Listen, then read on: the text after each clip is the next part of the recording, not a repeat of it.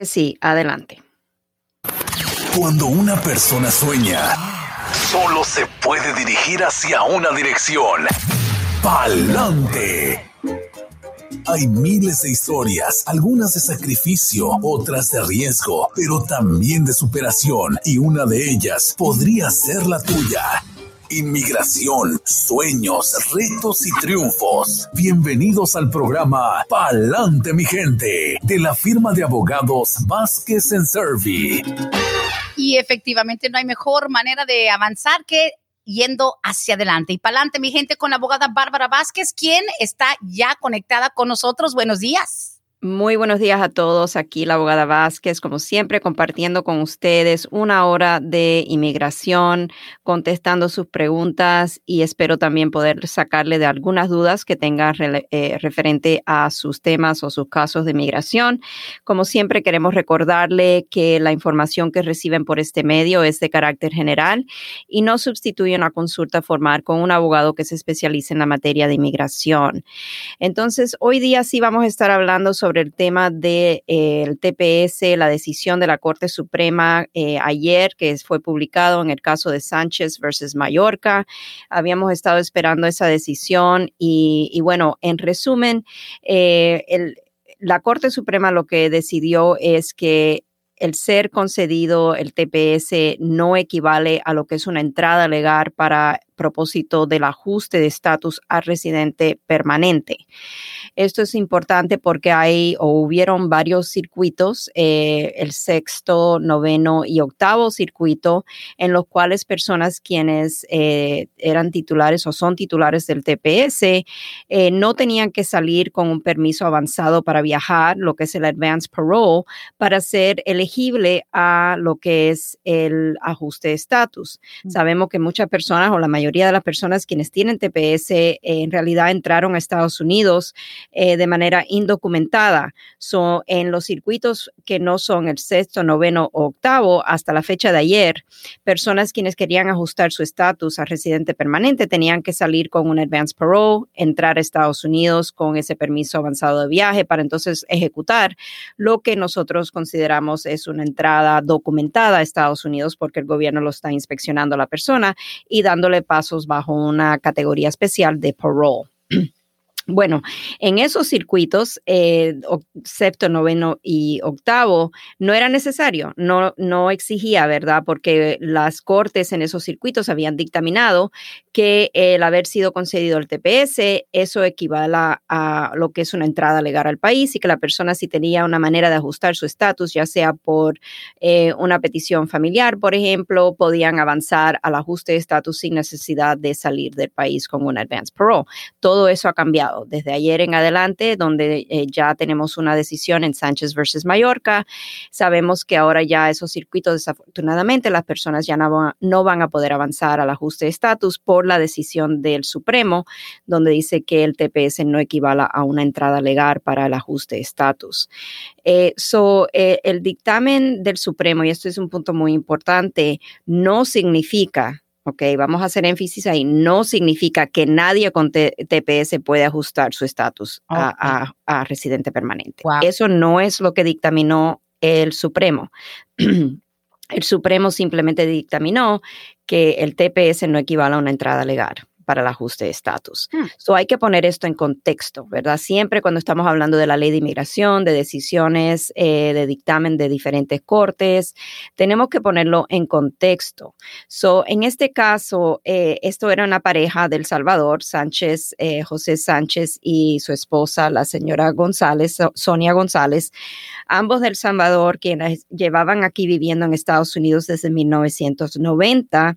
Ellos aplicaron para por medio de una petición laboral que el empleador le había hecho a el señor José Sánchez y ella aplicó como derivativa de esa solicitud y argumentaron, ¿verdad?, que por haber sido otorgado el TPS, eso equivala a una admisión y que por lo tanto son elegibles para el ajuste de estatus. Ellos presentaron su caso ante USCIS, US, UCIS eh, denegó la solicitud de ajuste de estatus, básicamente en base a que ellos, eh, el gobierno decidió que no, que, que un ajuste de estatus requiere una entrada legal y que el TPS no equivala a lo que es una entrada legal para propósito de ajuste de estatus.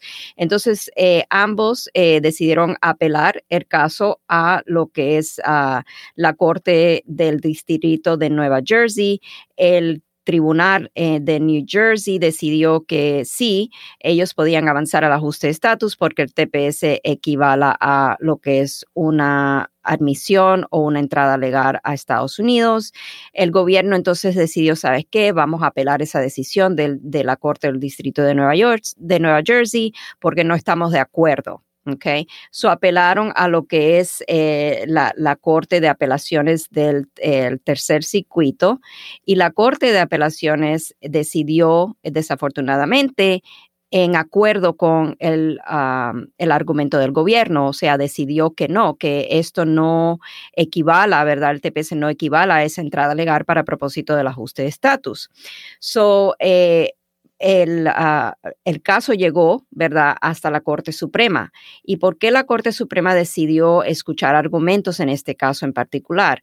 Usualmente cuando hay lo que es una división en, los, eh, en las decisiones de los diferentes circuitos, ¿verdad?, como lo hubo aquí, o sea, sabemos que hubieron circuitos que estaban eh, al lado del inmigrante, ¿verdad?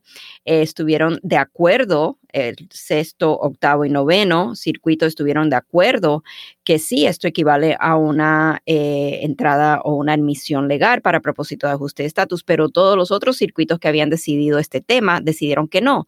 So, cuando hay eh, una contención entre los circuitos, entonces la Corte Suprema, para aclarar, ¿verdad? Y dejar ya lo que es la ley, eh, decide tomar el caso y escuchar argumentos. So, por eso la Corte Suprema decidió escuchar este tema y eh, llegaron a la decisión que llegaron desafortunadamente ayer.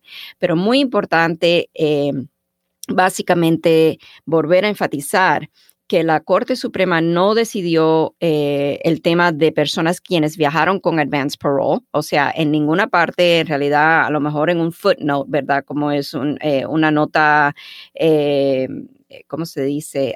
o sea, no en el, en, el dictamen principal. Extraoficial, un comentario e, adicional, ok. Ah, mencionan, ¿verdad? que el señor José no presentó ninguna evidencia de que estaba haciendo argumentos refiriéndose a el advance parole. So, eh, la Corte nunca llegó al tema de que personas quienes viajaron con advance parole no pueden hacer su trámite para propósito del ajuste de estatus. Ahora, hay un caso muy importante que fue adoptado eh, por USCIS y es un caso de la Oficina Administrativa de Apelaciones, lo que llamamos el AAO por sus siglas en inglés. Esa oficina decidió que personas con TPS quienes hayan viajado antes de la fecha del 20 de agosto del 2020 pueden seguir al ajuste de estatus eh, por medio de, a lo mejor vamos a decir, un hijo ciudadano estadounidense mayor de 21 años de edad o un cónyuge ciudadano estadounidense, mm. pueden seguir ellos al ajuste de estatus porque están eh, justificadamente se confiaron en la política anterior de USCIS con respecto a este tema eh, por muchos años. Okay, sabemos que podíamos hacer un ajuste de estatus para una persona con TPS quien viaja o viajaba con advance parole y eso era el argumento que habían entrado legalmente o habían efectuado una entrada legal con ese permiso avanzado de viaje y que por esta razón ahora ya la eh, entrada eh, inicial eh, indocumentada eh, se había como anulado, ¿verdad? Habíamos anulado esa entrada indocumentada y ahora tenemos esta entrada con advance parole. Pero a raíz de esta decisión de, del AAO, ahora están limitados quienes pueden aplicar para el ajuste de estatus teniendo TPS y habiendo viajado con advance parole. Hmm. ¿Cuál es el límite? Personas que han viajado antes del 20 de agosto del 2020. O sea, si viajaron y, tienen ese, esa, esa, prueba de que han entrado a Estados Unidos con su, advance parole antes de esa fecha o al límite de esa fecha, entonces podemos hasta la fecha seguir haciendo casos de ajuste de estatus. Hmm. Pero, ¿cuál es eh, la traba aquí? La traba es personas quienes cuentan con una orden de deportación. Eso ya es otro tema. Eh, ahí se dificulta aunque la persona haya viajado con advance parole antes del 20 de agosto del 2020, si la persona cuenta con una orden de deportación o un cierre administrativo de su caso ante el Tribunal de Inmigración, USCIS ya hace eh, un poco tiempo ha tomado la posición de que ellos no tienen jurisdicción para escuchar esos casos eh, y de, o deniegan la solicitud de ajuste de estatus diciendo que la persona todavía se encuentra bajo la jurisdicción de la Corte de Inmigración o está sujeto a una deportación si el caso ya fue decidido y la persona tiene una orden de deportación final. So, ese tema no fue absolutamente eh, para nada tocado por la Corte Suprema. So, eh, yo tengo muchos clientes en esta posición, ¿verdad? Porque por muchos años anteriormente podíamos hacer los casos, aunque la persona tenía una orden de deportación, si viajaban con advance parole, habíamos podido argumentar que USCIS tiene jurisdicción sobre los casos y por muchos años eh, eh, USCIS estuvo decidiendo positivamente los casos de ajuste de estatus y muchas personas pudieron ajustar su estatus de esa manera, no obstante a tener una orden de deportación. Oh, Eso todo ha cambiado. Ha cambiado y ya llevamos un tiempo esperando de que haya un giro, ¿verdad?, en lo que es esa posición del gobierno. Ahora, eh, ¿Qué es lo que podemos esperar? Eh, yo creo que lo que esto sería lo que nosotros pensamos es un llamado al Congreso a actuar, ¿verdad? Sabemos que hay una propuesta de ley eh, que Biden, la administración de Biden ha introducido para legalizar o darle una venida a la legalización para las personas con TPS. So, si el Congreso actúa y aprueba esa propuesta de ley, entonces ya vamos a, tener, yo creo, la posibilidad de ayudar a muchas personas quienes se encuentran o, en la traba de, por tener una orden de deportación previa o en la traba por haber viajado con Advance Pro después del 20 de agosto del 2020. So, estamos todavía en lo que se llama un hold pattern, esperando, ¿verdad? A ver qué sucede con esa, esa propuesta de ley o qué sucede si el gobierno a lo mejor toma un giro diferente con respecto a este tema. Mm abogada, aquí salen múltiples, múltiples preguntas adicionales, otros tentáculos eh, y posibilidades. Y hasta que la gente, bueno, tengo un par de preguntas por texto, eh, hasta que la gente no tal vez nos llame, nos eh, interrumpa o algo, pero mire, y, le voy a tirar todos estos, estos posibles, estas situaciones, digamos, hipotéticas, porque no nos queda claro que de repente a mí me suena, y siempre trato de ponerlo en términos bien sencillos para la gente que escucha el podcast. O sea, como quien dice, si tú como beneficiado del, TPS, antes de agosto del 2020, eh, viajabas cuando sabías, o sea, cuando lo, hacías porque no pensabas que lo necesitabas, o sea, que vale más cuando lo hacías porque te nacía y no los de agosto del 2020 que ya querían viajar como de emergencia, que lo hicieron nada más por el beneficio. ¿E, ¿Es, ¿Eso es como la impresión que, que están dando? No, o sea, simplemente eh, no es porque las personas quisieron viajar antes del 2020 como por emergencia. Esto surgió, esta limitación surgió porque bajo la administración de Trump empezó el gobierno a tomar la posición que hay una, eh, una ley, eh, nosotros le llamamos la ley MITINA, pero esos son por las siglas en inglés, ¿verdad? Y esa ley básicamente lo que dice o lo que el gobierno interpreta, vamos a decir mejor, es que personas quienes tienen una orden de deportación previa, cuando viajan con Advance Parole y regresan a Estados Unidos, están en el mismo estatus de cuando salieron del país. O sea, si tienen esa orden de deportación, todavía tienen esa orden de deportación cuando regresan y el advance parole no cura la orden de deportación. Ah, ya. Ah, caray. Y sabe qué, abogada, yo creo que ustedes manejan tanto esta situación por los miles y miles de centroamericanos que han podido ah, eh, por lo menos beneficiarse del TPS y tener una presencia legal aquí, tener derecho a, a otros beneficios como licencia y demás. Pero sabe qué, yo creo que no todo el mundo conecta, sobre todo el que no es tal vez centroamericano, no conectamos porque lo primero que la gente, mira, dice aquí, Brenda, pero ¿cómo que una persona que tiene TPS, pero también tiene deportación y pueden viajar fuera de Estados Unidos? Porque para la mayoría de la gente común y corriente, escuchan la palabra deportación, abogada Bárbara, y dicen, mm, se me cerró el mundo. O sea, tengo una deportación. Entonces, dicen, ¿deportación? Pero ¿cómo tiene TPS? ¿No lo pierdes cuando te deportan o tienes orden de deportación que no has cumplido? ¿Y cómo es que puedes viajar fuera de Estados Unidos con una deportación y con un TPS? O sea, suena como que, ¿really? ¿Qué, qué pasó ahí? Right. Y por eso la ley de inmigración es tan compleja, ¿verdad? A veces tiene sentido a veces no tiene sentido común, pero sabemos, ¿verdad?, que personas con TPS quien se quienes se encuentran en el país de Estados Unidos cuando sucede, vamos a decir, un desastre natural y el gobierno de Estados Unidos tiene derecho de básicamente designar al país que sufrió ese desastre natural eh, para el TPS. Y cuando eso sucede, a las sucede las personas que están en Estados Unidos que pueden aplicar al TPS porque son elegibles, no obstante una orden de deportación, quedan amparados por el tiempo que está designado el programa o el país para el TPS. So, básicamente, el gobierno reconoce, ¿verdad?, que hay personas que tienen orden de deportación, que son nativos de ese país designado y que eh, deben de tener esa protección porque en toda eh, razón no pueden eh, retornar, ¿verdad? A, esos, a esas personas con la orden de deportación a su país natal por las condiciones que está viviendo ese país. Ah. Vamos a tomar Venezuela, por ejemplo, como un ejemplo, ¿verdad? Ahí no ha, ocurrido un desastre natural, pero sí hay un, problema de política, un, problema político. Exacto.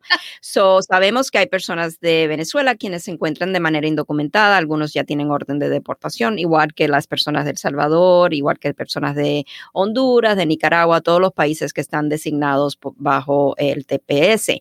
So, el gobierno dice, ok, no podemos retornar a estas personas, ¿qué vamos a hacer con ellas? Ok, so designamos a este país por esta razón para el TPS, estas personas no, no obstante que tengan esa orden de deportación, reciben TPS y el TPS eh, le otorga la posibilidad de aplicar para lo que es un advance parole, un permiso para salir del país y retornar con ese, eh, eh, con ese permiso, no obstante a que la persona tenga orden de deportación.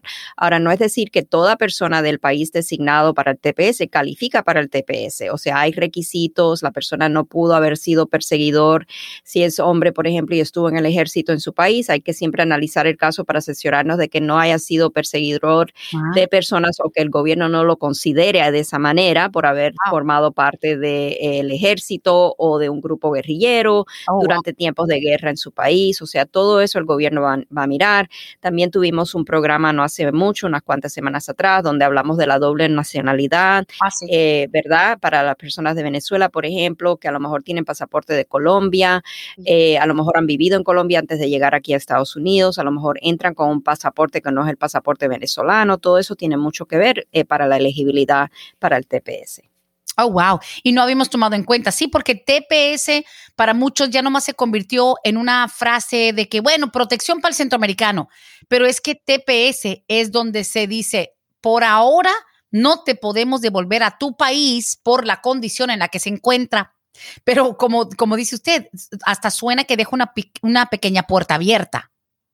Sí, o sea, eh, eh, siempre estamos buscando lo que se llama un loophole, ¿verdad? Que aquí lo encontramos eh, para personas quienes pues, hayan viajado con Advance Pro y por mucho tiempo no estaba la limitación del, del 20 de agosto del 2020. Mm. So, ese loophole llegó a nuestras manos a través de un caso de la Junta de Apelaciones de Inmigración, Arabelli y Arabelli, y usamos ese caso, ¿verdad?, a favor de presentar estas solicitudes de ajuste de estatus eh, para personas con TPS. Eso siempre, por eso eh, le aconsejamos a las personas que están pensando hacer un trámite para su residencia. La ley de inmigración es muy compleja, ¿verdad? Y tú misma lo dijiste, Brenda, en el episodio anterior de la semana pasada.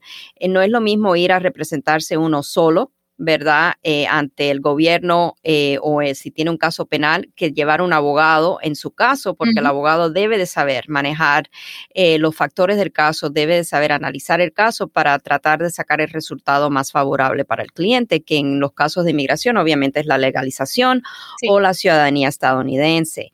Em, recién yo tuve un caso de un padre quien viajó con TPS, eh, eh, con el permiso avanzado de, de Advanced Parole, tiene TPS, él había viajado en el 2018, el hijo eh, cumplió los 21 años de edad, hicimos todo el paquete para el ajuste de estatus, no tenía ninguna orden de deportación previa y recién la semana pasada logró la residencia sin, sin tener una entrevista. En muchos casos, cuando un hijo está pidiendo a, un padre, a veces el gobierno, si todas las evidencias están ahí, mm. son contundentes, ni pide eh, que la persona se presente para una entrevista. Oh, para que le pongo esto como ejemplo para volver a remarcar que la Corte Suprema no decidió que ninguna persona puede ahora, con TPS, puede ahora ajustar su estatus. Depende de los factores del caso. O sea que esto no fue una escoba que barrió con todos parejo. No, y, por eso lo quiero hacer muy eh, eh, mucho énfasis en eso, porque la manera en la cual eh, los medios de comunicaciones presentan,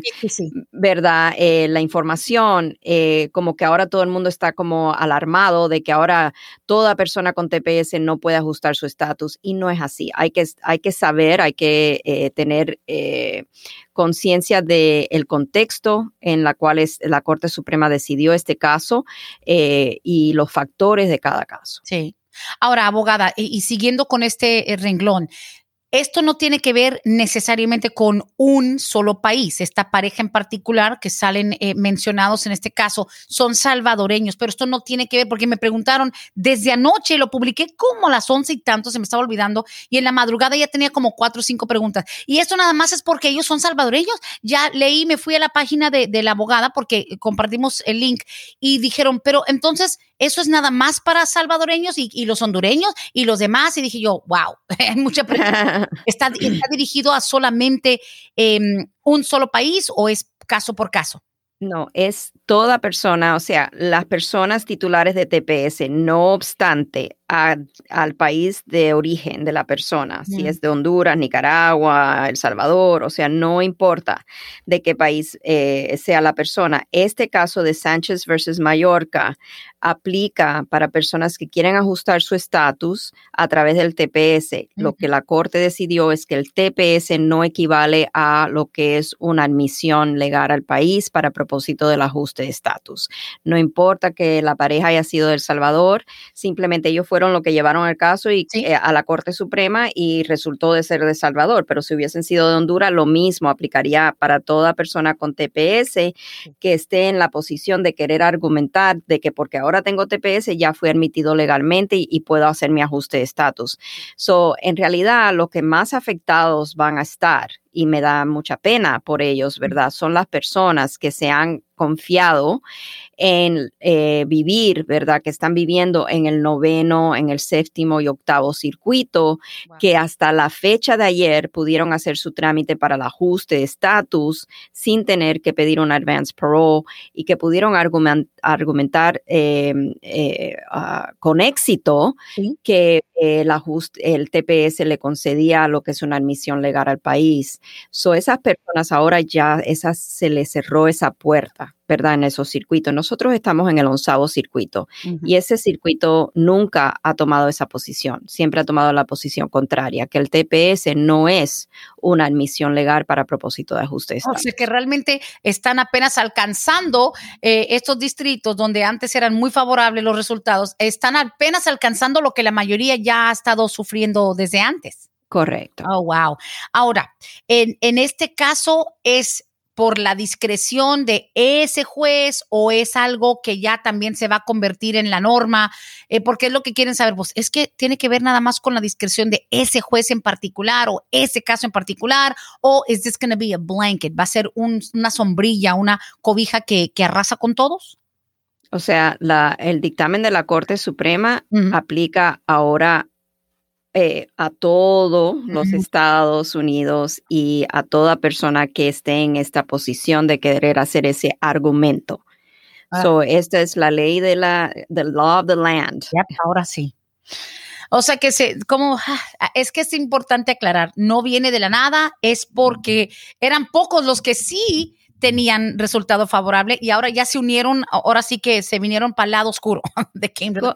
Sí, o sea, eh, por eso, o sea, los más afectados son esas personas que estaban en esos circuitos, ¿verdad? Eh, desafortunadamente, eh, esto sucedió en el tercer circuito que no acordó, ¿verdad?, con el octavo, noveno y séptimo circuito. Y ahora, por este caso, llegar a la Corte Suprema, todos quedaron desaventajados, ¿verdad? Sí, sí, sí, sí, sí. No, no. Ahora, la pregunta del millón, y la tengo una, dos, como, bueno, seis, ahora son seis. Entonces, los que tenemos TPS y nunca hemos salido del país y no tenemos deportación, o sea, los que no tienen deportación, los que no hemos salido con hijos o sin hijos, denos las dos posibilidades. No tengo hijos nacidos aquí, entonces nunca voy a poder arreglar. O el que tenga hijos, dice aquí, yo he salido, una señora me dice, yo soy de Honduras, tengo desde el 2005 entrando y saliendo con mi TPS, todo en orden. Mi hija va a cumplir 21 años, o sea que ella sí ha hecho múltiples salidas y entradas legales. ¿Qué esperanza tiene ella de ajustar con su hija ciudadana de 21 años? si ella ha viajado eh, eh, fuera de Estados Unidos en algún momento antes del 20 de agosto del 2020, ella entonces, si no tiene una orden de deportación, podría ser elegible al ajuste de estatus, porque volvemos a hacer eh, énfasis en que la Corte Suprema no tocó ese tema la Corte Suprema simplemente dijo que para poder ajustar su estatus legal al país, el TPS no le concede una entrada legal o lo que supuestamente eh, argumentaban era una entrada legal. So, recordemos que si la persona ha viajado con advance parole antes del 20 de agosto del 2020, tiene un hijo ciudadano estadounidense mayor de 21 años de edad, no cuenta con una orden de deportación previa, entonces ahí los factores son favorables y podría ser elegible para el ajuste de estatus. Ok. Ok, got it. Ahora, en este caso, esta señora hondureña, pero entonces, el que tiene TPS nunca ha tenido la salida, o sea, ni la entrada legal, eh, nunca ha sacado ni siquiera el advance parole no hay deportación. O sea, el ajuste tendría que ser que a través de un hijo o una pareja o no hay esperanza. No, sí hay, la, palabra nunca es demasiado amplia, ¿verdad? Si esta persona con TPS, a lo mejor ahora vamos a decir, eh, tiene una pareja residente o, ciudadano y se casan, esa esta persona con TPS podría hacer un trámite si tiene todos los factores para poder ser elegible, ¿verdad? Podría hacer un trámite para la petición familiar y el proceso consular y si necesita de un perdón por cualquier presencia indocumentada que haya adquirido antes de acogerse al TPS, se hace un pedido para un perdón, la persona entonces viaja a su país eh, para la entrevista y si todo va bien, entra con la residencia. So, no podemos decir que simplemente por el hecho, y eso, por eso es que a veces me, me preocupa mucho, ¿verdad? Que reciban la información y, siempre eh, a, lo mejor me repito demasiadas veces, pero es muy importante que reciban y entiendan la, información en el contexto que se la estamos dando. La Corte Suprema no ha dicho que ahora personas con TPS no van a ser jamás elegibles a la residencia. Eso no, eso es demasiado eh, amplio. Sí. Eh, la Corte Suprema dictaminó un punto muy específico que estaba eh, pidiendo esta pareja que considerara. La pareja eh, le estaba pidiendo, le pidió a la Corte Suprema que considerara el TPS como una entrada legal, vamos a ponerlo ahí, mm. como una entrada legal al país para entonces poder ellos ajustar su estatus a residente permanente a través de esa petición laboral. Mm. Eso es una, eso es tan eh, finite, ¿cómo le puedo? Tan, minúsculo, o sea, tan, tan, tan específico. Exacto. So, no quiero que piensen que porque ahora tengan TPS que nunca van a ser elegibles a lo que es la residencia. Eso no es lo que estamos diciendo. Estamos diciendo que eh, la ley ahora no le permite que hagan su trámite para ajuste de estatus argumentando que el TPS le da ese derecho automáticamente porque es una entrada, es considerada una entrada legal. So, lo que tienen que tomar en cuenta es que si hay otra vía a la legalización, como por ejemplo en el caso de esta señora que hace esta pregunta, ¿verdad? Nunca voy a poder arreglar ahora porque eh, recibí TPS. No, no es lo que estamos diciendo. Si su caso permite que usted pueda recibir la residencia por otra avenida, a lo mejor por matrimonio con un ciudadano o con residente o porque tiene un hijo ciudadano estadounidense, entonces sí, puede llegar a recibir la residencia. Obviamente tenemos que siempre mirar los factores del caso y asesorarnos de que no haya una base de inadmisibilidad de la persona, un crimen que la haga inadmisible a Estados Unidos, por ejemplo, o que la persona requiera un perdón más allá del perdón por cualquier presencia indocumentada, como por ejemplo haber traído a sus hijos de manera indocumentada a Estados Unidos, haber cometido una representación falsa, ¿me entiende? Siempre vamos a analizar el caso completamente, pero por favor no piensen que por tener TPS ahora no son elegibles a, la residencia. Eso no es lo que estamos diciendo, tampoco es el dictamen de la Corte Suprema. Claro, claro. Ahora, para finalizar esto, al menos de parte de, mía, porque sé que hay tanta gente que de repente, ay, yo estaba pensando en esa pregunta, pero no, no se me ocurría. Eh, y para, digamos, eh, poder cambiar la página y, y abrir obviamente las líneas a las llamadas 770 686 34 24, también los textos que ya se me están acumulando. Eh, digamos, eh, para la persona que tiene TPS, ya sea con entrada, sin entrada, whatever, advance parole, pero por lo general, porque sabemos que este caso de, de, Sánchez versus Mallorcas, o sea, a él lo pedía su patrón. Algunos comentaron, ah, pero es que como fue una petición de trabajo, si lo hubiera pedido. Ahora, eh, ¿va a variar de acuerdo a quién te pide? O, sea, es, es lógico que uno diga, bueno, si tengo TPS, me conviene que me pida mi pareja, me conviene que me pida mi hijo nacido aquí, mi papá o mi patrón.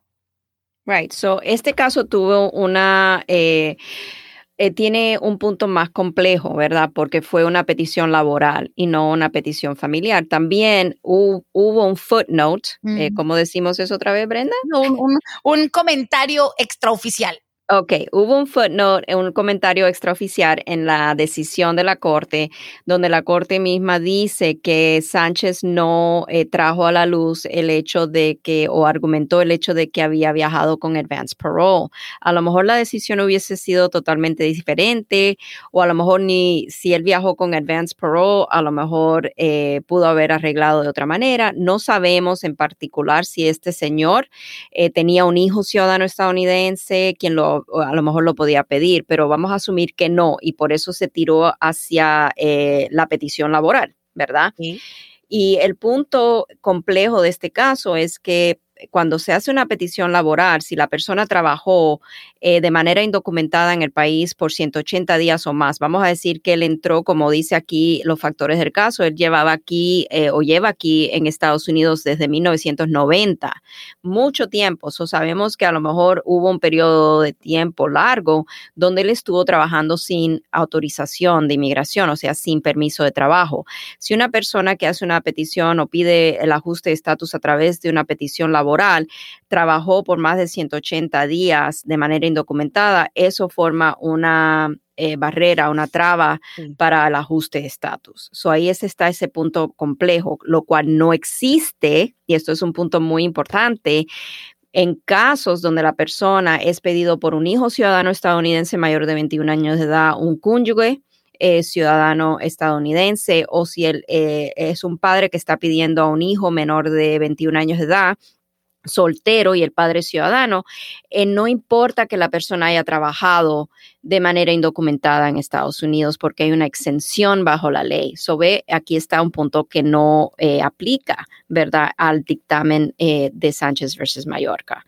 Ah. So hay que siempre, yo diría, consultar con un abogado de inmigración en su caso para que se exploren todas las posibilidades, ¿verdad?, de legalizar su estatus y no cerrar la mente porque ahora hay este dictamen y pensar que ahora porque tengo TPS jamás voy a poder arreglar. No es así. Por supuesto, por supuesto, tiene sentido. Abogada, y también le voy a pedir su análisis y, la verdad, yo creo que estoy manejando bien los mensajes de texto, los tengo ahí eh, y también las llamadas que todavía no llegan, pero 770-686-3424. Tenemos ya un par de días hablando, bueno, desde ayer. Em, quiero su opinión como abogada de migración, más que nada, más que opinión tal vez personal, pero la situación de esta mujer centroamericana a quien le habían traído a su hijo y que supuestamente reportó un secuestro. Esto fue aquí en la frontera con Alabama. Una madre centroamericana eh, pagó a unos traficantes de, de, indocumentados a que, o sea, tenía trato con unos coyotes, le traían a su hijo, se habían quedado de ver ayer lunes en la madrugada en el Welcome Center, justamente entrando al estado de Georgia, la madre centroamericana vive aquí en Gwinnett se encontró con los coyotes, pero la mujer eh, llegó a ese encuentro abogada y no tenía el dinero necesario para que le soltaran a su hijo, o sea, estos coyotes. Entonces, a la hora de, enfrentarse con ellos, su hijo, que en, fíjese, y, yo creo que también tiene mucho que ver, y usted nos va a aclarar, en algunos noticieros dicen que el muchacho tenía 15 años, que se emitió un Amber Alert a las 4 o 5 de la mañana el lunes. Eh, eh, en algunos artículos dice que tiene 15 años. En otros dice que tiene 16 y en los más recientes dicen que tiene 18. ¿ok? Sabemos que es un muchacho inmigrante centroamericano. La madre había pagado para traerlo ilegalmente. Cuando se quedó de ver con los traficantes, no tenía el dinero. Ellos se negaron a entregarle a su hijo. Lo volvieron a subir a una van, like, oh, no tienes el dinero para cerrar el trato, nos llevamos a tu hijo. Eh, huyeron, pero la mujer agarró la placa. En fin, le llamó a la policía para reportar que a su hijo lo habían secuestrado. Y al final terminan siendo arrestadas cinco personas en total el adolescente fue recuperado eh, justamente en, Alabama porque respondió rápido la policía y ahora está abriéndose una lata de lombrices, o sea, una caja de Pandora de que efectivamente se estableció que la madre había pagado dinero a unos traficantes eh, para traerlo de indocumentado, que si eso a ella le puede perjudicar. Los que venían con esos coyotes tal vez eran otras personas que venían a entregar eh, en esa minivan, venían con una van de placas de Arizona. Anyway, este caso, porque muchos dicen, ay, no, muy viva la tipa, dijo, ok, te voy a pagar cuando llegues y ya teniendo a su hijo, no les pagó el dinero. Entonces, ellos pueden ser considerados víctimas porque ella estaba consciente de que le tocaba pagar un resto de un dinero para que le entregaran a su hijo, pero ¿será que ahora se van a considerar víctimas porque los, eh, los human smugglers ya le iban a arrebatar a su hijo por no tener el dinero? o posiblemente tenga que ver con la edad que tiene el muchacho, ya sea que tenga 15 o que tenga 18, su análisis, o sea, básico de, de esta situación que está en todos los noticieros locales es muy probable que el hijo sea víctima, ¿verdad? Eh, de lo que es un eh, posible crimen de violencia. A lo mejor califica para una visa U, un estatus T, una visa T, eh, por haber sido traído a Estados Unidos de esa manera, ¿verdad? Solo el hijo podría ser víctima. Lo que va a ser muy difícil, en mi opinión, es que la madre, ¿verdad? Si el hijo en realidad es menor de edad y a lo mejor no puede responder por sí mismo y la madre quiere eh, participar en la investigación del crimen, ¿verdad? Llamó a la policía, ya participó en la investigación del crimen. Va a ser difícil, yo creo, en este caso, especialmente con eh, ser un caso tan eh, publicado, ¿verdad? Que ella pueda lograr que el gobierno ejerce la discreción favorablemente en el caso. ¿Verdad?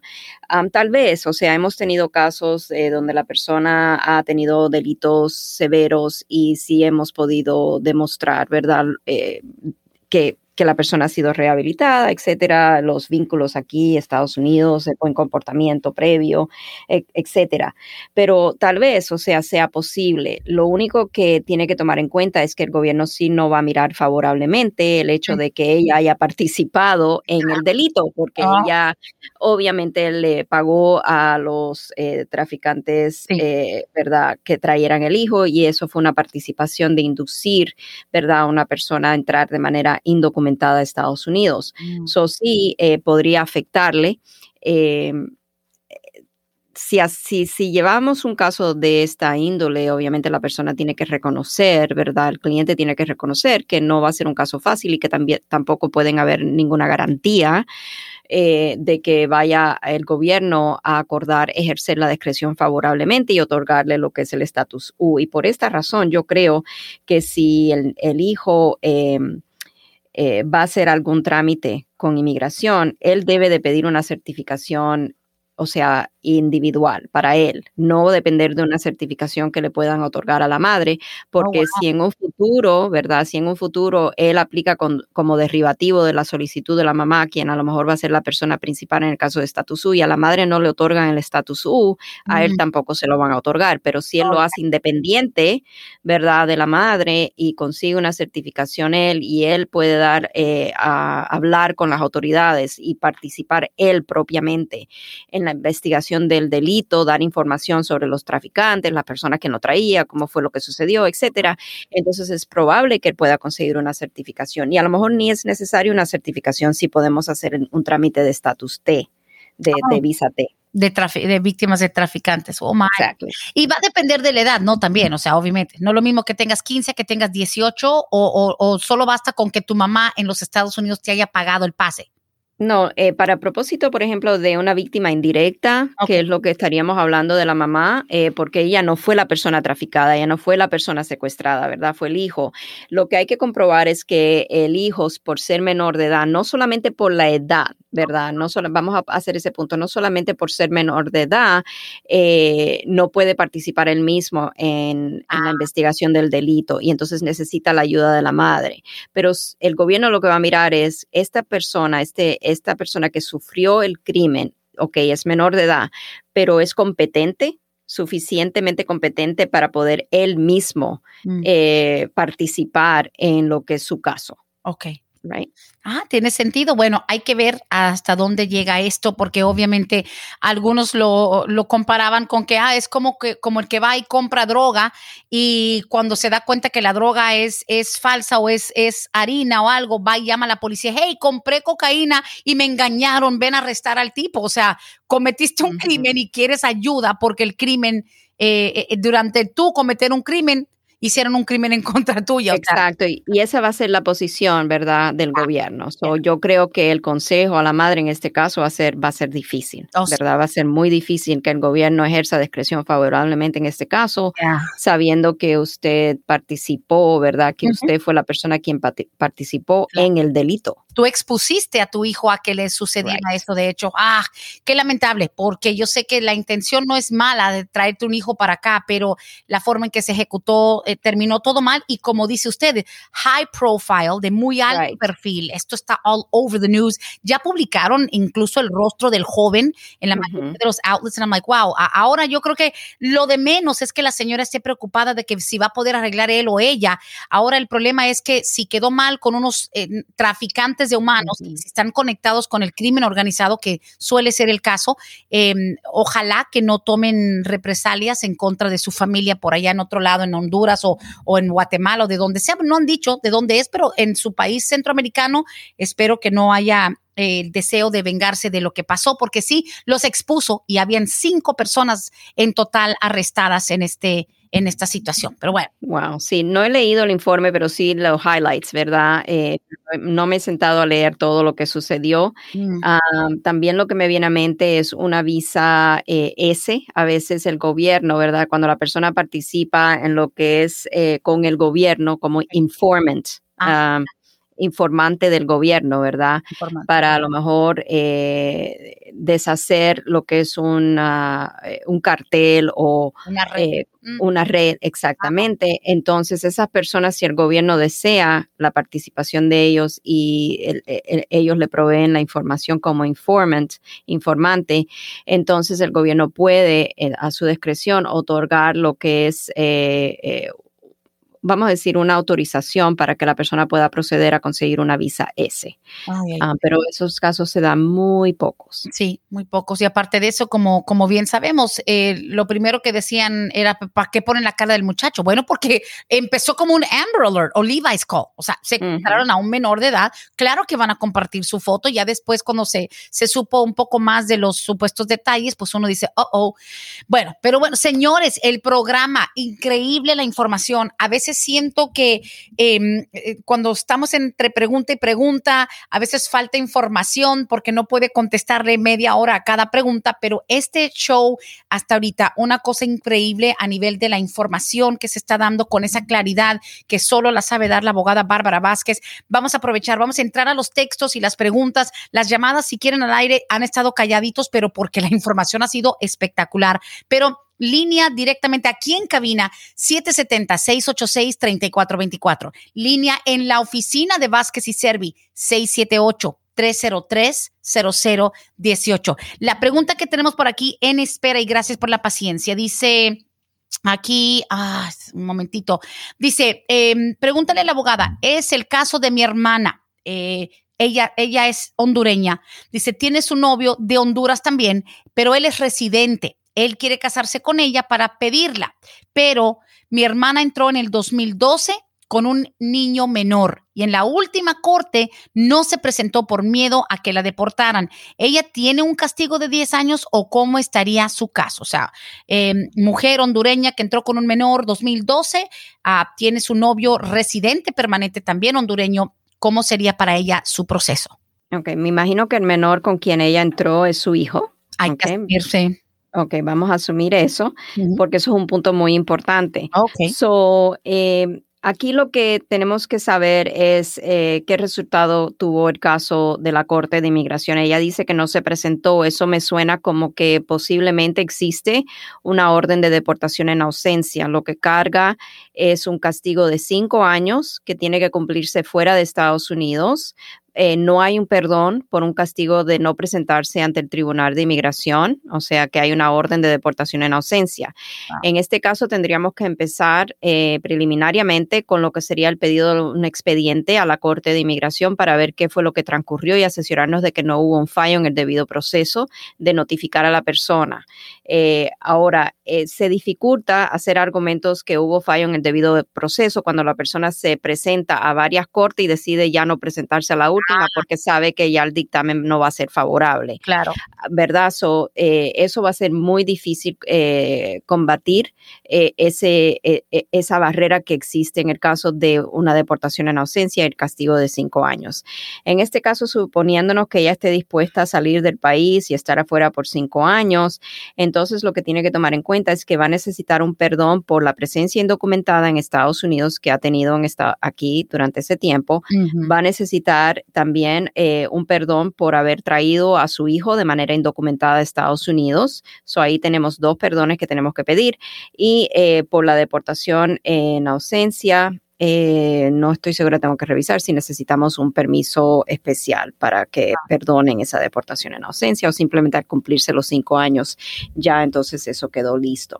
Pero sí es un, caso que requiere una investigación, es un caso que tal vez ah, por los factores que ya he explicado, que se presentó a varias cortes y ya no fue la última, tal vez no hay mucho que se pueda hacer. Ah, definitivamente. La siguiente pregunta dice, yo tengo TPS, soy del Salvador, hice una sola salida con el permiso permiso de viaje en el 2017. Estuve menos de un mes en mi país.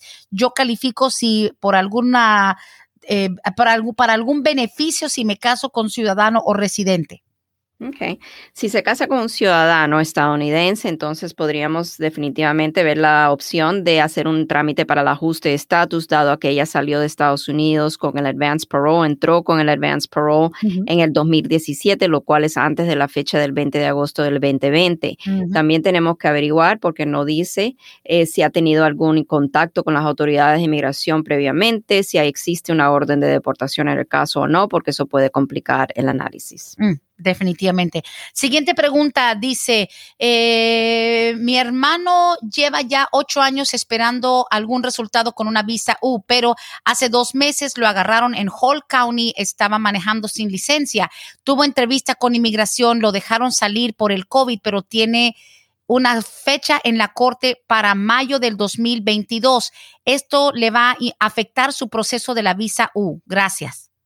Ok, no le debe afectar el proceso de la visa U y recién hemos recibido eh, informe de una, un memorándum de, políticas nueva bajo la administración Biden. Esto fue publicado recién, mm. eh, creo que el día 4 de junio, donde el gobierno básicamente va a tener la discreción de cerrar casos administrativamente o despedir los casos administrativamente o de un todo ante el Tribunal de Inmigración y uno de los ah, de las provisiones es eh, hacer esto en casos donde la persona eh, tenga un, trámite eh, por el cual pueda a lo mejor legalizar su estatus como lo es la visa U.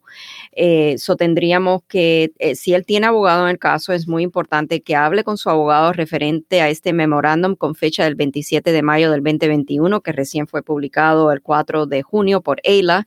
Oh, y eh, tiene que presentar factores eh, como por ejemplo el tiempo que lleva aquí de residencia en el país, las, las eh, o sea, los lazos comunitarios y familiares que tiene, comportamiento aquí en Estados Unidos, si tiene buen comportamiento, eh, su estatus como víctima eh, de, un crimen de violencia, o sea, todas estas cosas tiene que hablarlo con su abogado para ver si el abogado puede presentar una moción al, al abogado, el fiscal de inmigración, para que esté de acuerdo o pida que el fiscal se una a la moción para eh, despedir el caso ante el Tribunal de Inmigración por el hecho de que él es una persona que tiene un estatus pendiente. Claro, claro que sí. Ok, tiene sentido. Ahora, esto nos preguntan hace rato también. Todo esto de lo del TPS y de la entrada legal y no sé cuánto, ¿no afecta en lo absoluto a la gente que está esperando visa U?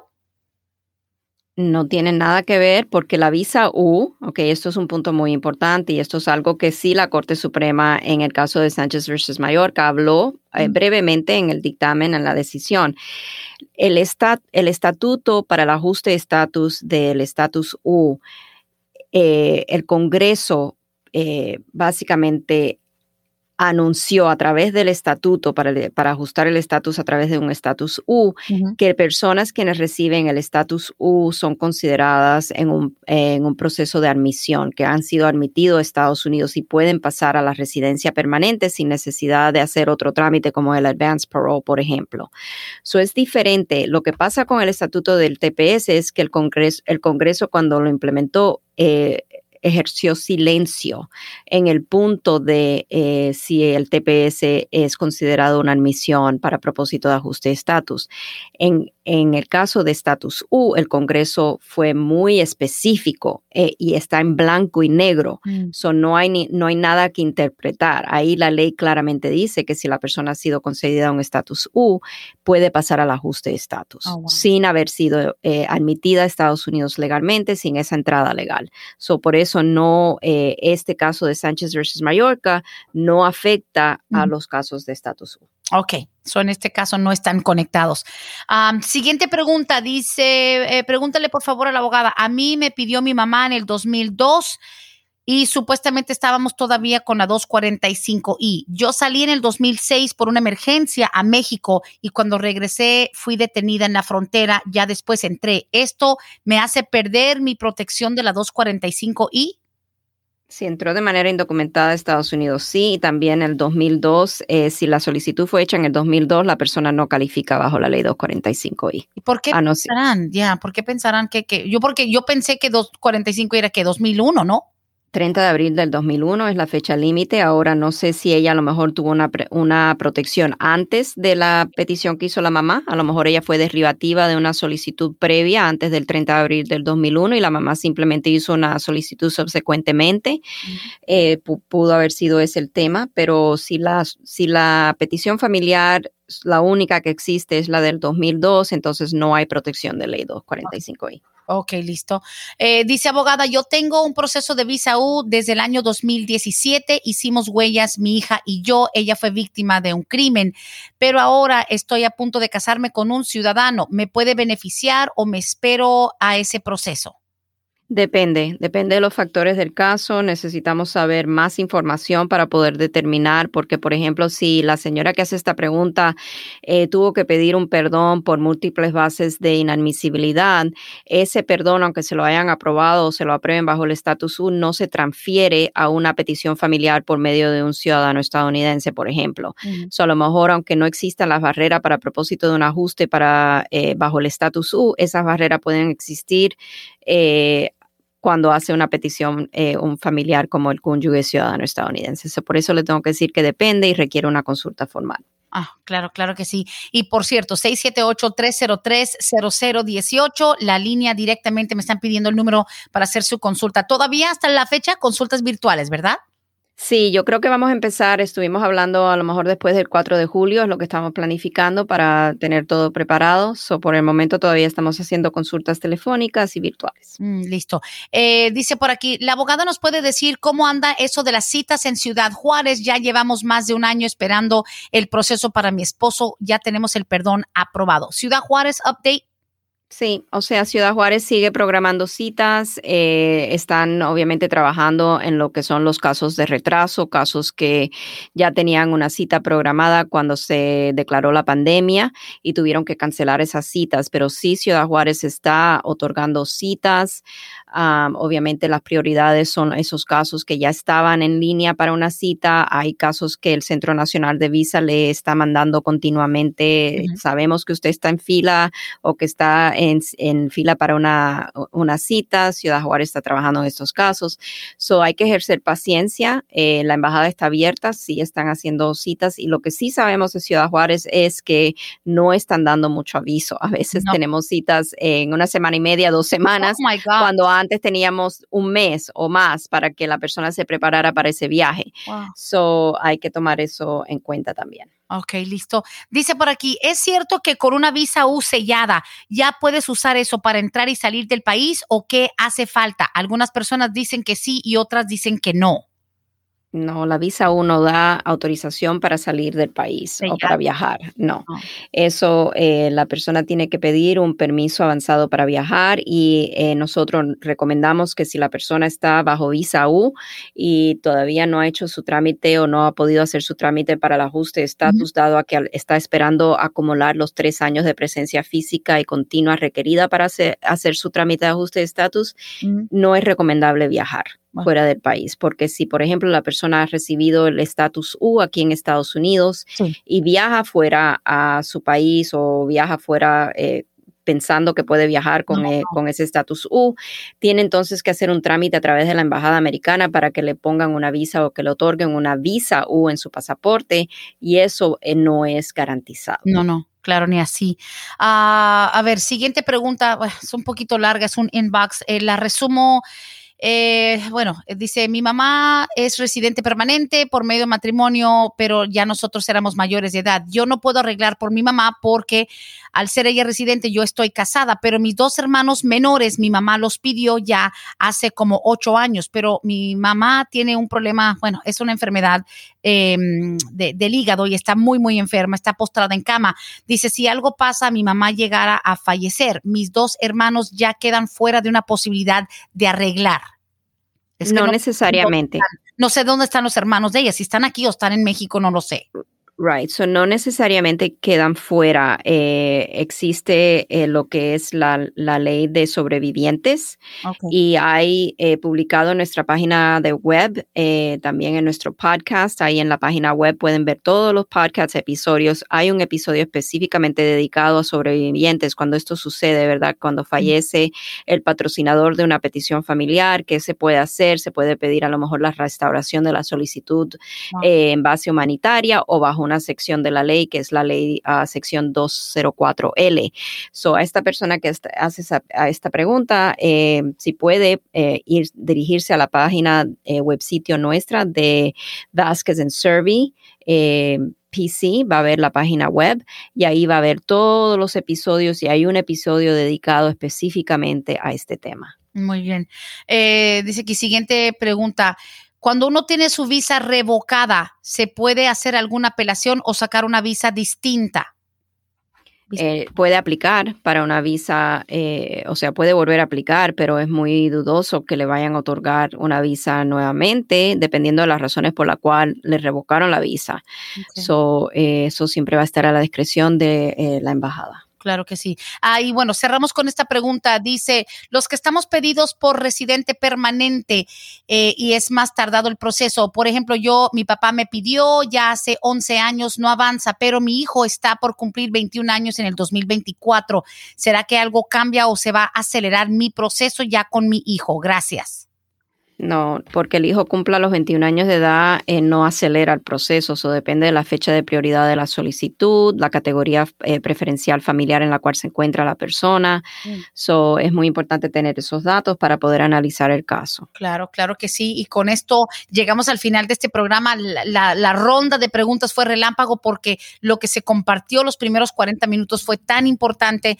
Eh, damas y caballeros, yo creo que en resumen, esto de que, wow, ya, los del TPS no pueden pueden ajustar. Eso quedó grabado en la mente de miles de personas con este dictamen de ayer, abogada Bárbara, que o los del TPS ya no pueden ajustar su residencia sin saber que todo depende caso por caso, depende incluso hasta de que si salió o no salió y si salió antes del 2020. Por favor, acercarse a fuentes confiables y escuchar con detalle, eh, paso a paso, eh, de lo que se trata esto, porque sí, abogada, es muy fácil tomar un headline o un titular y asumir que ya se cerró las puertas para siempre. No es así, es importante asesorarse con los que saben.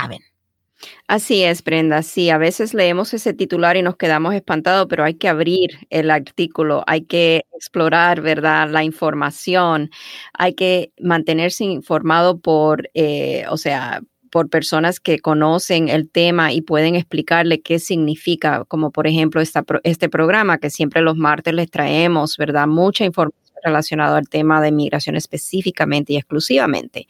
Solo les invito a todos a que vean nuestra página eh, o que vayan a Apple Podcast o a donde ustedes, de donde ustedes escuchen su podcast. Ahí pueden encontrar nuestro podcast de Palante, mi gente. Hay muchos, creo que tenemos ahora ya vamos para el episodio 62. Wow. Información de inmigración ahí, de muchos temas que a lo mejor ustedes quieren saber más información, informarse. Solo les invito a que nos escuchen. También aquí todos los martes vamos a estar con ustedes trayendo la información. Muchas gracias, Brenda, por permitirnos el espacio. Claro, y me remueve un poquito el recuerdo de cuando era inmigración al día, literalmente. Aquí estamos echando pa'lante con la información al día, porque esto sucedió apenas ayer, así que gracias por mantenernos siempre con lo último en cuanto a las leyes migratorias y cómo afecta a nuestra comunidad. Abogada Bárbara Vázquez de Vázquez y Service 678-303-0018. Muchísimas gracias. Muchísimas gracias a todos ustedes y aquí los espero la próxima semana, día martes a las 10. Que así sea. Hasta aquí hemos llegado hoy, pero siempre vamos pa'lante, mi gente, con Vázquez en Servi. Hasta la próxima.